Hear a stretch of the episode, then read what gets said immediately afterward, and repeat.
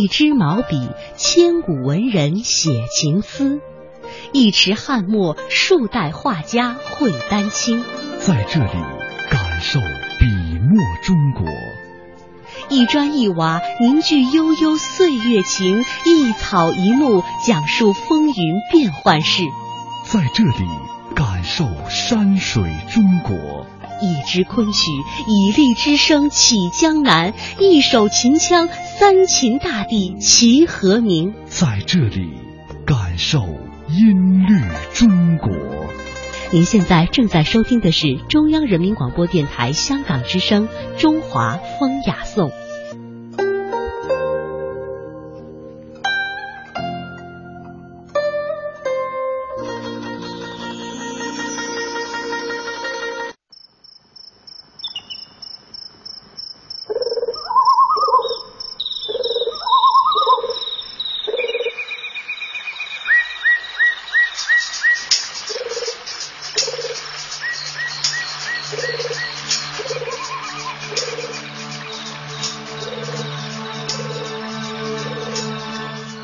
欢迎各位收听今天的中华风雅颂。大家好，我是郑博。大家好，我是君阳。在今天节目的一开始呢，为大家播放的这首歌曲有非常浓郁的呃大自然的这种风情哈，跟我们今天节目的内容呢特别的吻合。在今天的节目当中，我们首先要和大家去了解一下唐代的田园诗派，在之后的时间呢，我们会和大家继续来了解古人究竟是如何过夏天的。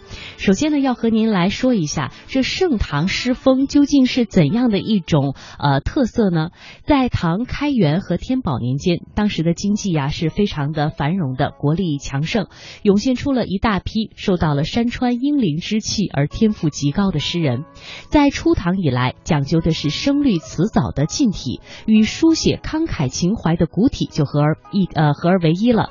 诗人的诗作呀，韵律和抒情相辅相成，气协律而出，情音韵而显，成为了盛唐。唐诗风的一个标志，在唐代国家这种全盛时期当中，就涌现出了许多优秀的诗人，在诗的内容还有形式方面，显现出了百花齐放的一种新兴的气象，留下了很多传颂千古的诗篇。其中呢，就要提到我们今天为大家介绍的山水田园诗，尤其要提到王维和孟浩然。今天的节目当中，我们将重点为您介绍王维和他的山水田园诗。在开元十五年前后，应该算得上是盛唐诗风形成的一个关键时期。武后时兴起重视文辞的进士科，由此呢，进一步它演变成了以诗赋来取士，而且相贡入仕者的比例啊，是大大超过了国子监的生徒，为各地有才华的文士可以说是打开了入仕的一个希望之门。随后呢，长安也成为了四方相贡文士的一个聚散地。过去那种由宫廷侍从型的文人集团主持诗坛的这个局面啊，为各种的松散才子型的诗人群体所取代，而诗歌的创作呢，既多星象，富备风骨，那形成了不同的风格的群体。而这一时期的代表人物王维，字摩诘，深于佛学，熟悉佛教的各种经典，有一部叫做《维摩诘经》，是佛教当中智者维摩诘和弟子们讲学的书。王维非常钦佩维摩诘的辩才，于是呢拆开了他的名字，给自己命名为维，而自曰摩诘。在开元九年的时候，王维是以状元及第。呃，后来呢，天宝末年，当时安禄山攻占长安，王维不及逃出，为安禄山所得，将他拘禁于洛阳普师寺，啊，被迫呀做了一名官员。那后来呢？当他听说这安禄山在碧宁池上召集梨园子弟奏乐开宴的这个消息之后呢，他写了这样一首诗：“万户伤心生野烟，百官何日在朝天？秋槐叶落空宫里，凝碧池头奏管弦。”这首诗应该读得出王维啊，他不负逆的这种心计。当肃宗李亨重建政权之后，把这个附逆的官吏呢分三等来定罪，对王维特予给予赦免。此后，王维就得以继续任职了。他的最后一任是尚书右丞，所以在后世也有把王维称作是王右丞。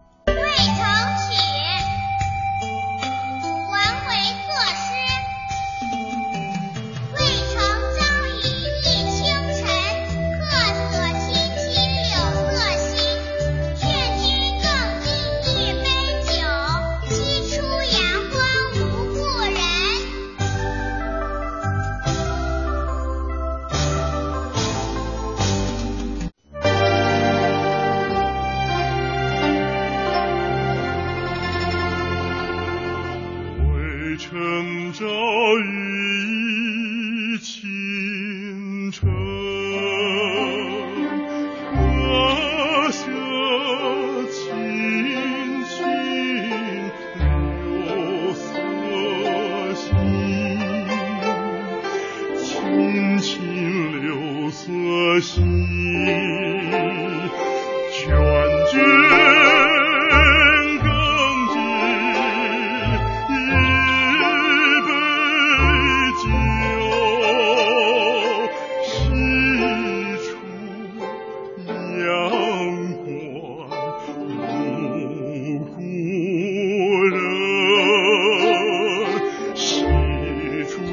渭城朝雨浥轻尘，客舍青青柳色新。劝君更尽一杯酒，西出阳关无故人。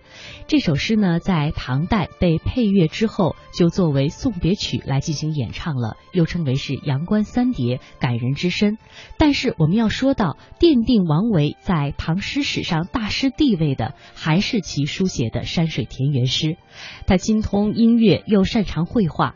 在描写自然山水的诗中，创造出了诗中有画、画中有诗的意境。比如说非常著名的《山居秋暝》：“空山新雨后，天气晚来秋。明月松间照，清泉石上流。”在清新宁静而又生机盎然的山水当中，我们感受到的是生生不息的生之乐趣。自然的美景和心境的美完全融为了一体，创造出了如镜花水月一般紧凑的这种宁静的诗境。空明的自然境界和宁静之美，是王维山水田园诗当中的结晶。因为他的心境空明宁静，再加上他对自然的观察是极为细致的，所以呢，就像画家一样，他非常善于在动态当中捕捉到自然事物的光和色，在诗里表现出极为丰富的色彩的层次感。